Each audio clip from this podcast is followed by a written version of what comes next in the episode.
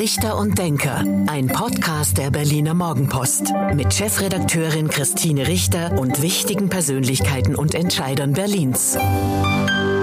Hallo und guten Tag. Herzlich willkommen zum Podcast Richter und Denker der Berliner Morgenpost. Mein Name ist Christine Richter. Ich bin die Chefredakteurin der Berliner Morgenpost und heute denkt mit mir Pastor Bernd Siegelko, der Gründer und Vorstand des Hilfswerks, Kinderhilfswerks Die Arche in Marzahn-Hellersdorf. Guten Tag, Herr Siegelko. Guten Tag. Vielen Dank, dass wir herkommen durften. Wir sind jetzt hier in Hellersdorf und ähm, in der Arche. Und erstmal die erste Frage, wie geht es Ihnen? Also ich denke, mir geht's ganz gut. Allerdings stehen wir gerade vor großen Herausforderungen, wie diese ganze Welt. Krieg, Erdbeben, Katastrophen und die Arche ist ja immer mittendrin, weil wir immer versuchen, schnell und unkompliziert zu helfen. Und wir merken gerade die große Flüchtlingswelle. Seit Monaten reißt das nicht ab und auf der anderen Seite die Teuerung die unsere Familien wirklich bis an den Rand des Wahnsinns bringen. Und das nimmt mich natürlich auch ein bisschen mit, aber sonst gesundheitlich und so geht's mir gut. Wir reden gleich noch im Detail über die Situation der Kinder, über die Situation hier in der Arche, wie der Antrag ist. Sie haben gerade die geflüchteten Kinder erwähnt. Für unsere Zuhörerinnen und Zuhörer, ich behaupte mal, fast jeder kennt die Arche, aber der ein oder andere vielleicht nicht. Sie haben die Arche 1995 gegründet, können bald 30 Jahre feiern.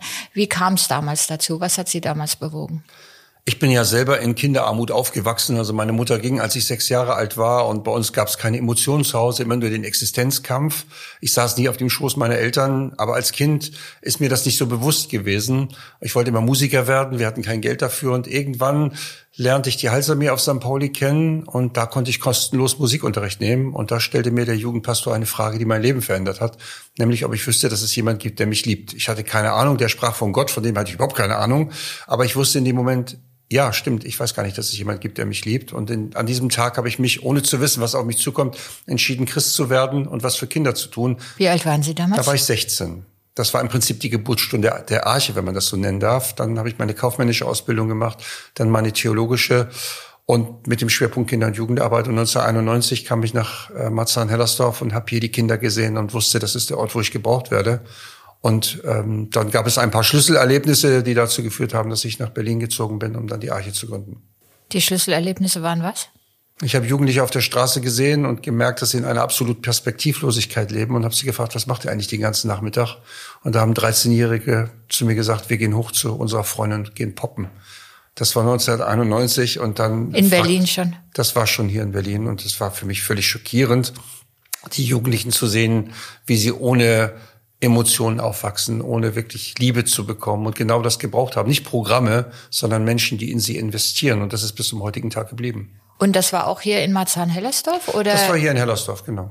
Weil wenn Sie aus der Stadt rausfahren, wir sind mit der Redaktion an der Friedrichstraße in Mitte und ähm, raus nach Marzahn-Hellersdorf fahren oder überhaupt raus aus der Stadt fahren, merken Sie, es sind schon unter Welt, unterschiedliche Welten, die wir in Berlin haben. Na, jede Bezirk ist ja wie eine eigene Stadt und äh, wir haben ja sechs Einrichtungen in Berlin und die kann man alle gar nicht so miteinander vergleichen. Bis 2015 gab es in Hellersdorf-Marzahn zum Beispiel fast keinen Ausländeranteil. Das hat sich durch die Flüchtlingswelle total verändert. Wir haben aber in Reinickendorf eine Arche, die hat bestimmt 80 Prozent Kinder mit Migrationshintergrund. Und schon das unterscheidet sich. Und die Kinder selber auch in ihrer Struktur, wie sie aufwachsen. Wir haben hier in Hellersdorf Nord fast 70 Prozent Alleinerziehende. Da haben die Kinder natürlich auch nochmal einen ganz anderen Hintergrund. Wir haben beengten Wohnraum, ähm, sieben Personen auf 70 Quadratmeter. In anderen Bezirken haben wir ausländische Großfamilien und, und Clans, sag ich mal. Also es unterscheidet sich schon sehr stark, diese Stadt. Das hier war das Zentrum, das hier war das, der Anfang in Marzahn-Hellersdorf mit der, der Arche? Der Anfang war in meinem Wohnzimmer mit zwölf Kindern. Ich bin ja zuerst auf die Spielplätze gegangen und habe mich dort um die Kinder gekümmert. Und eines Tages hat mich ein kleines sechsjähriges Mädchen beobachtet beim Spielen mit den Jungs. Und als die Jungs alle weg waren, kam sie zu mir. Ich kannte sie gar nicht, die hörte nur meinen Namen immer von den Jungs grölen, nahm dann mein Bein in den Arm und fragte mich, ob ich hier Papa werden will. Und es war eine fürchterliche Situation, weil als ich sie dann nach ihrem Papa fragte, hatte sie natürlich keinen, sie kannte keinen. Und dann fiel mir so eine schlaue Frage ein, aber die Mama hat einen Freund. Und dann schaute mich ein sechsjähriges Mädchen mit traurigen Augen an und sagte, meine Mama hat keinen Freund, die hat nur Männer, mit denen sie ins Bett geht. Und ich merkte, wie ein kleines Kind reflektieren kann, wie ihre Mutter ist und wie sie sich ihren Vater vorstellt. Und das hat mich über all die Jahre begleitet. Sie kam dann immer mit ihren Freundinnen und stellte die vor, das ist Bernd, mein Papa. Und das hat sich eigentlich nicht geändert, weil die Arche ist ja ein Beziehungsort. Eine vergrößerte Familie sozusagen. Und diese, diese Situation hat mich sehr geprägt und auch unsere Arbeit. Sie haben dann hier die Räume gefunden und wie finanziert?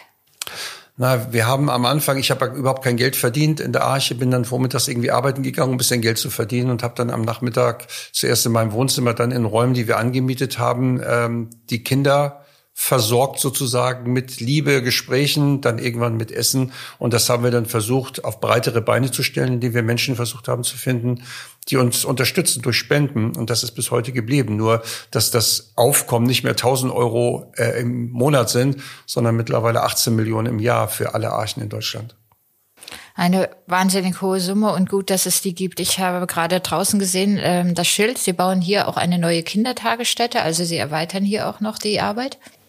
Na, wir erweitern unsere Arbeit eigentlich nicht. Wir haben, wir stehen jedes Jahr vor neuen Problemen. Wir haben unglaublich viele Kleinkinder vor Jahren schon in der Einrichtung gehabt, Geschwister, die ihre kleinen Geschwister mitgebracht haben und haben dann gesagt, wir schaffen einen Kleinkinderbereich, damit die Großen ungestört spielen können und wir kümmern uns um die Kleinen und daraus ist eine unglaublich große Arbeit gewachsen. Also wir sind die einzige Einrichtung, die einen Kleinkinderbereich hat, der offen ist, der keine Kita ist und als die Flüchtlingswelle kam, haben wir unglaublich viele Kinder mit Fluchterfahrung hierher bekommen, die keinen Kita-Platz irgendwie bekommen im Bezirk, haben so viele Kinder, dass wir gar nicht wissen, wie wir die alle stapeln sollen. Wir haben alleine 80 Kinder auf der Warteliste.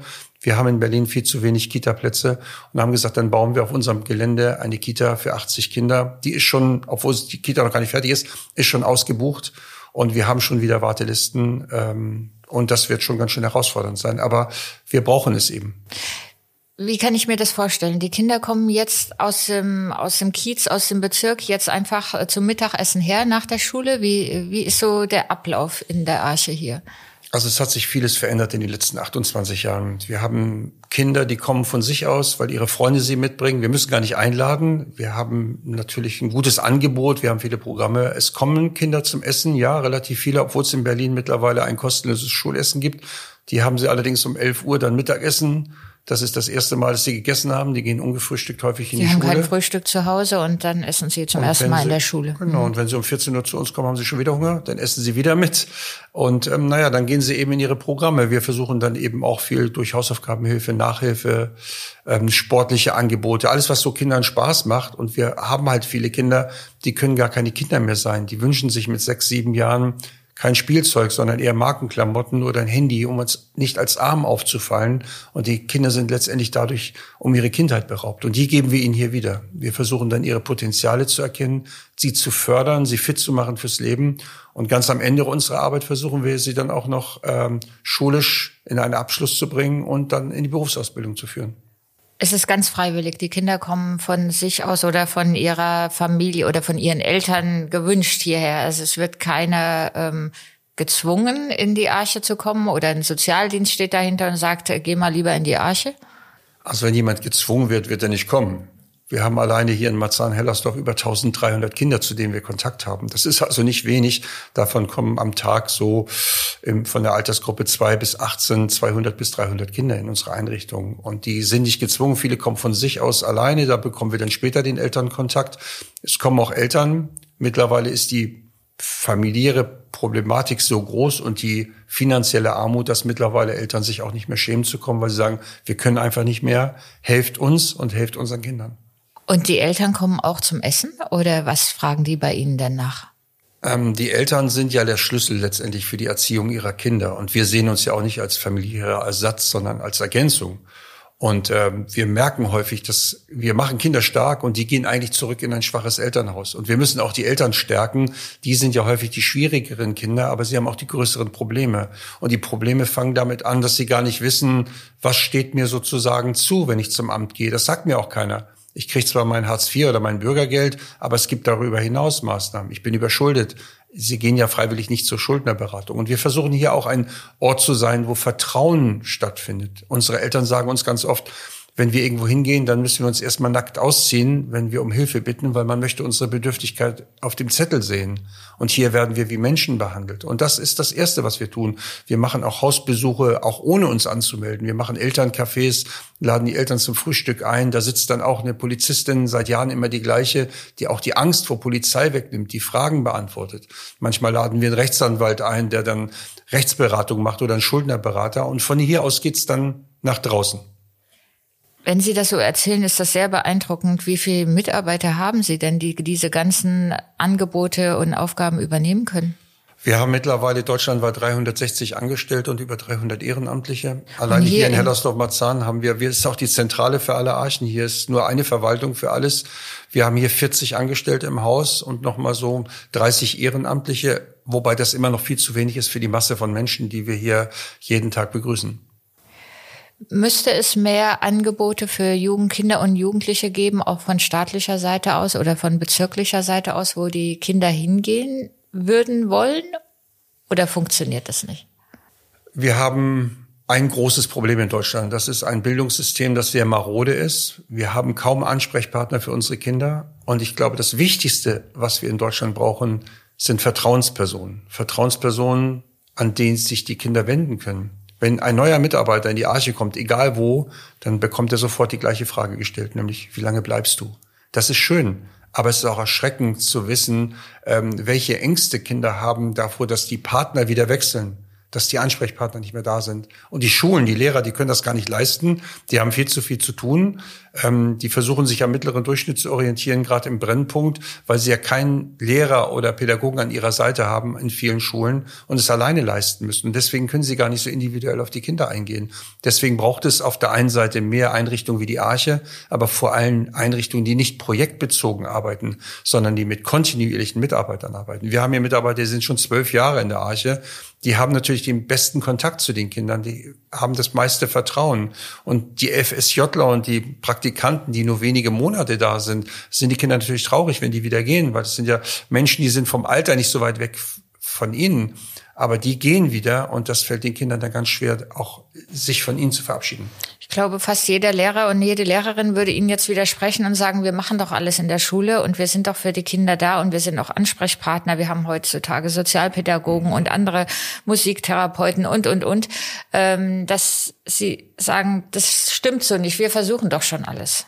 Ich glaube, dass die meisten Lehrer mir recht geben, weil die meisten Lehrer wissen, dass sie alleine sind. Sie sind eigentlich die eierlegende Wollmilchsau. Sie müssen es schaffen, den Lehrplan umzusetzen. Sie müssen es schaffen, den Eltern gerecht zu werden, den Kindern. Und sie haben aber gar kein großes Netzwerk, mit denen sie zusammenarbeiten können. Natürlich gibt es Schulen, wo das ganz gut funktioniert. Aber wenn ich Schulen habe in Neukölln, in Hellersdorf Nord, in Marzahn Nord, dann habe ich nun mal Klassen, ähm, da sind von 25 Kindern 18 verhaltenskreativ. Und das kann ich alleine nicht lösen. Und da brauche ich Unterstützungspersonal, da brauche ich Menschen, die investieren.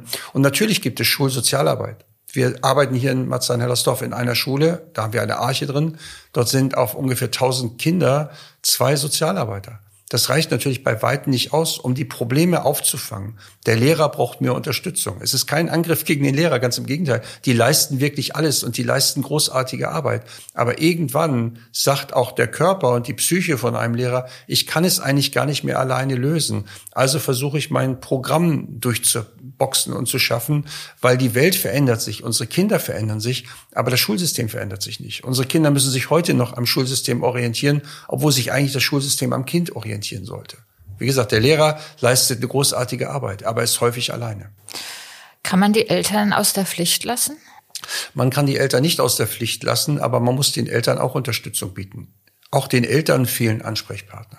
Wenn sie zum Jobcenter gehen, gerade unsere Eltern, dann bekommen sie das, was sie beantragen. Aber es ist niemand da, der sagt, es steht dir auch noch eine Kinderzulage zu oder es steht dir dies oder jenes zu. Sie müssen sich alles holen. Dazu müssen sie vieles wissen.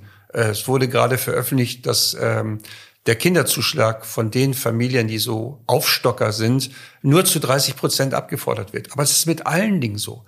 Ich habe schon oft der Politik auch in der Beratung gesagt, ihr bringt manchmal Pakete auf den Markt und wisst ganz genau, da wird nur ein Drittel von beantragt. Den Rest spart ihr euch ein, weil ihr von vornherein wisst, die Menschen beantragen es nicht. Die wissen es ja nicht mehr. Wer weiß denn, dass es ein Familienportal geht, gibt, auf das man raufgehen kann und diese Informationen sich holen kann. Gerade bildungsferne Eltern oder Menschen, die sich schon aufgegeben haben, die beschäftigen sich damit gar nicht. Und das ist die Herausforderung, auch für die Eltern. Die kann man nicht aus der Pflicht nehmen, keine Frage. Aber man muss sie auch ganz häufig an die Hand nehmen. Und dafür gibt es viel zu wenig Ansprechpartner und viel zu wenig Stellen.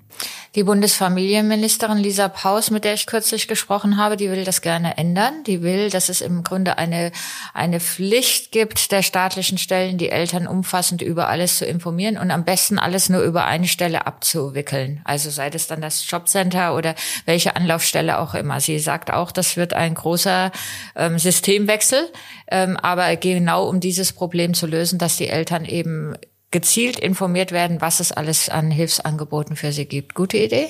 Also die Idee ist nicht neu. Ich glaube, sie kommt sogar aus unserer Arbeit, weil das fordere ich ja schon seit wie vielen Jahren auch immer. Selbst das kostenlose Schulessen fordere ich seit 2003 und bin eigentlich ganz glücklich, dass es dann für Berlin mal umgesetzt worden ist und viele andere Dinge auch ähm, überlegt die Familienministerin mit Karl Lauterbach zusammen, auch an den Schulen mehr Vertrauenspersonen einzusetzen. Die nennen sich dann Mental Health Coach, kann man ja nennen, wie man will. Aber eigentlich ist es das, was ich seit Jahren sage. Wir brauchen Vertrauenspersonen an den Schlüsselstellen.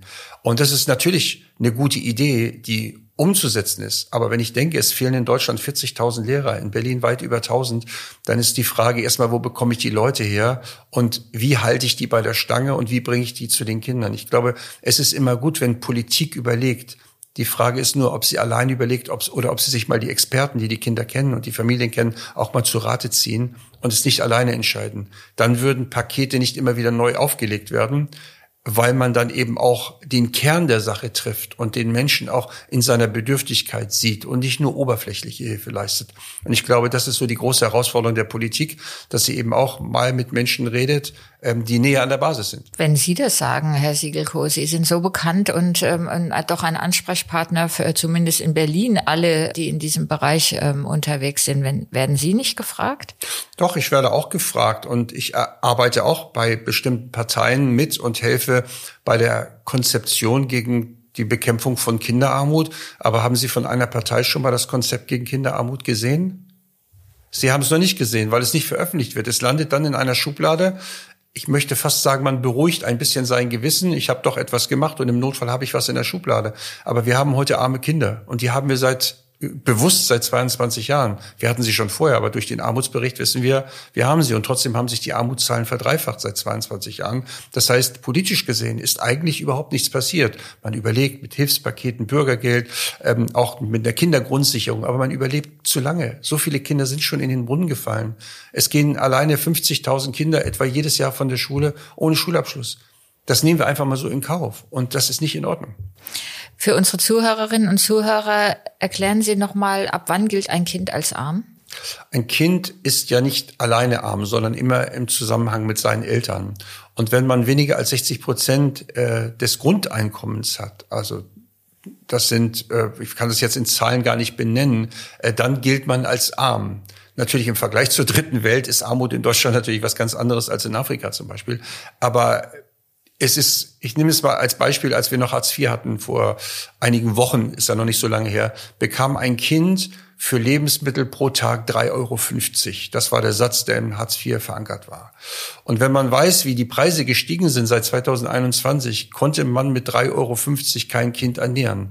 Jetzt sind die Sätze für Erwachsene um 54 Euro angehoben worden durch das Bürgergeld, aber sie gleichen auch nur die Inflation aus. Das heißt, die Menschen haben gar nicht mehr Geld in der Tasche als vorher. Und was viele nicht wissen, ein Hartz-IV-Empfänger hat eigentlich nie Kindergeld bekommen, sondern das war in der Summe für das Kind schon mit verankert. Wenn ich heute arbeiten gehe, bekomme ich das Kindergeld, wenn ich Kinder habe, obendrauf. Aber das wurde immer voll angerechnet. Das heißt, wenn man jetzt so eine Summe hörte, eine Familie hat 1800 Euro zur Verfügung, dann hat man immer gedacht, die kriegen das Kindergeld obendrauf. Nein, sie müssen davon alles bezahlen.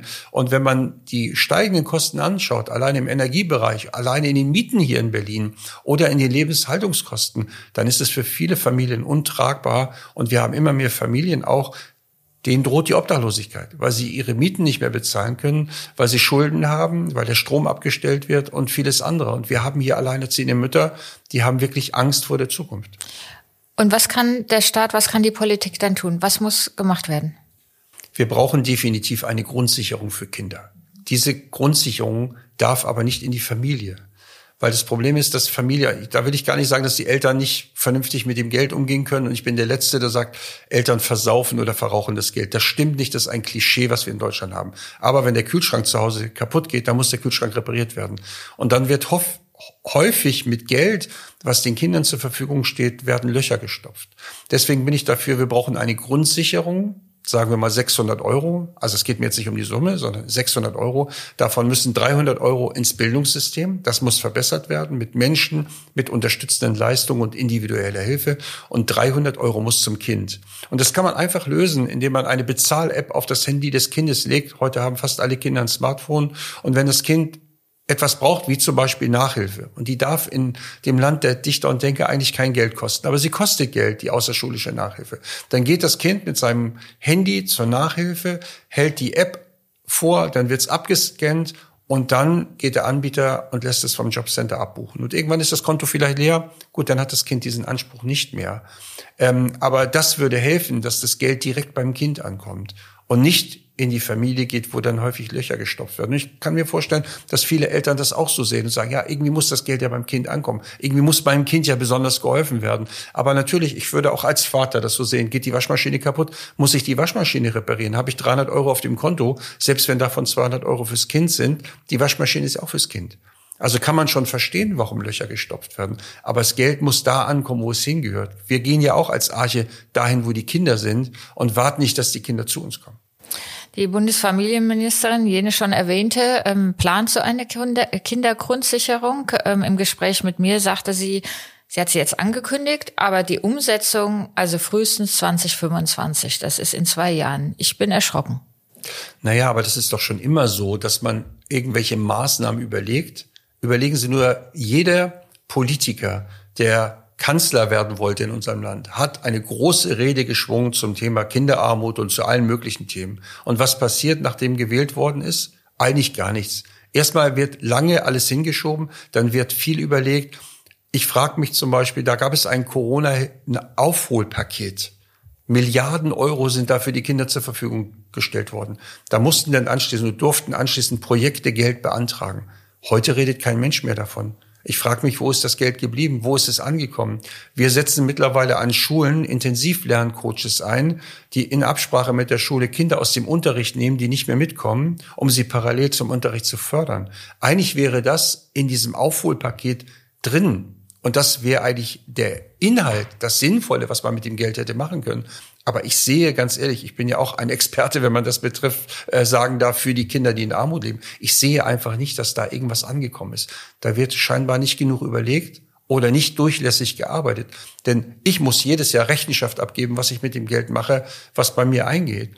Aber unterm Strich hört man von einem Hilfepaket, dann ist es ausgegeben und im Grunde weiß keiner, was ist tatsächlich passiert.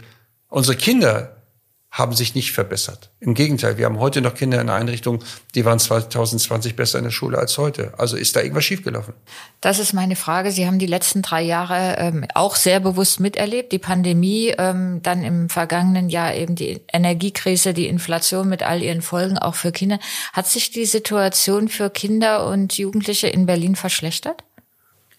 Ich würde fast sagen, in vielen Bezirken, in vielen Kiezen hat sich die Situation für die Kinder extrem verschlechtert.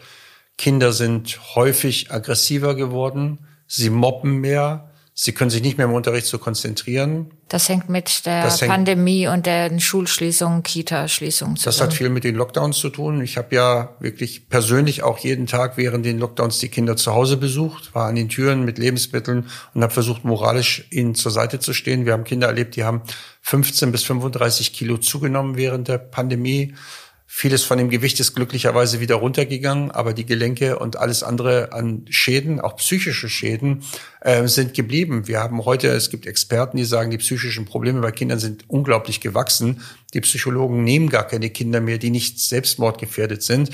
Und unser Klientel geht gar nicht zum Arzt. Das heißt, unsere Kinder aus diesen Familien haben nicht den Vorteil wie Menschen, die lange überlegen und sagen, ich bringe mein Kind jetzt mal zum Arzt und zum Psychologen. Unsere Kinder haben auch psychische Probleme, aber da gehen die Eltern nicht zum Arzt und sagen, wir brauchen jetzt eine psychologische Betreuung. Das heißt, die Dunkelziffer der Kinder, die wirklich diese Probleme haben, ist viel größer als die, die gemeldet sind äh, beim Arzt. Und wir merken einfach, dass das immer schwieriger wird, dass die Konzentrationsfähigkeit bei unseren Kindern nachlässt und dass wir sehr daran arbeiten müssen, den Kindern wieder Mut zuzusprechen und sagen, du schaffst es, mach was aus deinem Leben, ich stehe an deiner Seite und unterstütze dich. Genau, was machen Sie dann? Sie reden mit den Kindern, Sie, Sie sind Pastor, Sie geben ihm auch ähm, den Glauben?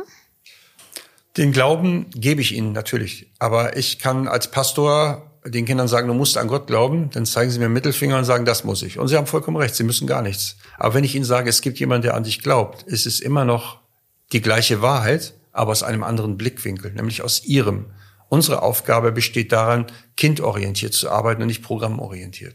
Das heißt, wir schauen, was braucht das Kind? Das Kind braucht Selbstwertgefühl. Das Kind braucht Sozialkompetenz. Das Kind braucht äh, Menschen, die an seiner Seite stehen und die motivieren. Und wir können ihm sagen, glaub an dich, mach was aus deinem Leben. Und wir machen seit Jahren eine Zeugnisparty zweimal im Jahr. Jedes Kind, das sein Zeugnis mitbringt, egal wie schlecht es ist, bekommt ein Geschenk dafür. Und wir feiern dann zusammen. Aber wir sehen dann auch, okay, du stehst in Mathe auf fünf. Und dann fragen wir dem Kind, das Kind, wo willst du daran arbeiten, dass du auf eine vier kommst? Und nicht auf eine zwei, weil das ist utopisch.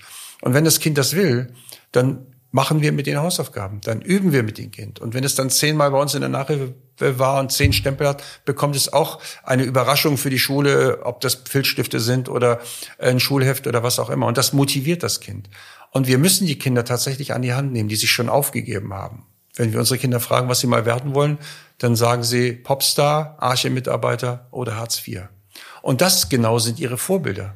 Und wir wissen, wo die Kinder landen, wenn die Vorbilder nicht richtig sind. Popstar werden sie in der Regel alle nicht. Arche-Mitarbeiter, okay, dazu müssen sie Erzieher werden. Wir haben vielleicht jetzt zehn, zwölf Mitarbeiter, die ehemalige Kinder sind, äh, Kinder waren und jetzt in der Arche als Erzieher arbeiten. Und Aber eine Ausbildung haben, gemacht haben. Ausbildung gemacht haben, die eigentlich gar keine Chance hatten. Die verstehen die Kinder ja natürlich nochmal ganz anders. Ähm, aber die Chance, dass sie Bürgergeld beziehen, die ist sehr groß. Wir brauchen in Deutschland vier Generationen, um aus der Armut rauszukommen. Da unterscheiden wir uns sehr von vielen europäischen Ländern. Und das muss sich dringend ändern. Aber dafür brauchen wir Menschen, die in Menschen investieren. Die Tafeln haben in den vergangenen Jahren und auch gerade jetzt in, ähm, in dem letzten Jahr mit der hohen Inflation enormen Zulauf bekommen. Ähm, da wird aber auch berichtet, dass viele Leute eine Scham haben, wenn sie zur Tafel gehen müssen und da Lebensmittel brauchen. Wie ist das bei den Kindern hier? Ist es ein Stigma, wenn man zur Arche geht und hier ähm, zu Mittag isst und hier Hilfe sucht?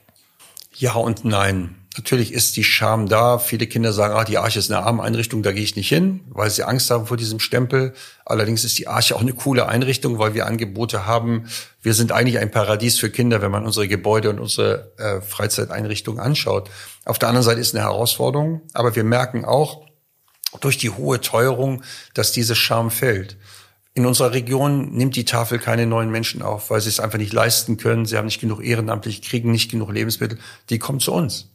Also wenn Sie Kinder haben. Wir geben mittlerweile alle 14 Tage an 450 Familien Lebensmittelpakete aus. Das ist erschreckend, weil das kostet uns eine unglaublich Menge Geld. Ich habe letztes Jahr einen Lebensmittelhilfefonds in die Welt gesetzt und Geld gesammelt, ähm, damit meine Einrichtungen von ihrem Budget damit nicht belastet sind. Und daraus bezahlen wir im Moment die Lebensmittel, die wir selber ankaufen müssen. Aber es kommen immer mehr Familien, die sagen, wir sind bedürftig, wir brauchen eure Hilfe. Wir haben immer mehr ukrainische Familien, die kommen, die Unterstützung brauchen. Es ist ja auch so, dass unser Land lässt ja auch Menschen ins Land und freut sich dann, dass die Ehrenamtlichen sozusagen für diese Menschen da sind. Unser Sozialstaat geht immer bankrotter, weil wir gar nicht richtig überlegen. Und wenn wir als Arche und viele andere Hilfsorganisationen das nicht leisten würden, dann würde unser Staat wahrscheinlich sehr ins Wanken geraten. Und er verlässt sich letztendlich darauf, aber wir haben dadurch auch immer mehr zu tun. Herr Siegelko, das war fast schon das Schlusswort, aber Sie wollten mir noch verraten, Sie schreiben ein Buch, was im nächsten Jahr, in diesem Jahr erscheint, im nächsten Jahr. Worum geht's da? Also das Buch erscheint 2024 und es müsste eigentlich den Titel haben, Deutschland schafft sich ab, Teil 2. Oh, weil man nicht. so ein bisschen, wird nicht so heißen, aber man hat so ein bisschen das Gefühl, dass wir unsere Kinder nicht so richtig berücksichtigen, dass die Kinderarmut immer größer wird, dass die Herausforderung für unsere Kinder immer größer wird und dass wir nicht nur hungrige Kinder haben, die hungrig sind auf Essen, sondern hungrig auf Bildung, hungrig auf Werte, hungrig auf alles Mögliche, was wir ihnen scheinbar verwehren. Und wir wollen nochmal deutlich mit diesem Buch darauf hinweisen, was bedeutet das für ein Kind? Wie sieht die Lebenswelt dieser Kinder aus? In Form von Geschichten, die unsere Kinder selbst erzählen können, ihre Geschichte nämlich, und was man politisch auch verändern muss, ganz dringend und nicht bis 2025 und nicht bis 2030, sondern sofort, denn unsere Kinder sind das Einzige, was wir haben an Zukunft und an Gegenwart. Das wäre jetzt fast das Schlusswort, wenn es nicht bei diesem Podcast zum Abschluss immer noch ein kleines Spiel gibt, damit die Zuhörerinnen und Zuhörer Sie noch ein bisschen besser kennenlernen. Ich gebe Ihnen jetzt zehn Sätze, die Sie bitte spontan vervollständigen. Auf los geht's los. An den Berlinern mag ich. Dass sie offen und ehrlich sind. Marzahn-Hellersdorf ist für mich. Mein Lieblingsort, weil ich weiß, da hat Gott mich hinberufen und da brauchen die Menschen mich. Kinder sind? Das Beste, was uns je passieren kann. Mein Lieblingsort in Berlin ist? Ist die Arche in Hellersdorf, weil aus dem Boden heraus gestampft ein Paradies für Kinder. Mein Glaube ist für meine tägliche Arbeit? Das wichtigste Fundament, damit ich überhaupt überleben kann. Kennenlernen würde ich gerne einmal? Das ist eine gute Frage. Ich lerne viele Menschen kennen, aber für mich ist das Wichtigste, die Menschen kennenzulernen, die meine Hilfe brauchen. Die aktuellen Krisen, also Corona-Pandemie, der Ukraine-Krieg, die Energiekrise, die aktuellen Krisen lehren uns? Dass wir besser hingucken müssen und dass wir das, was wir als Arche machen, nämlich schnell und unkompliziert zu helfen, in viele Bereiche der Gesellschaft gehören. Mein Vorbild ist?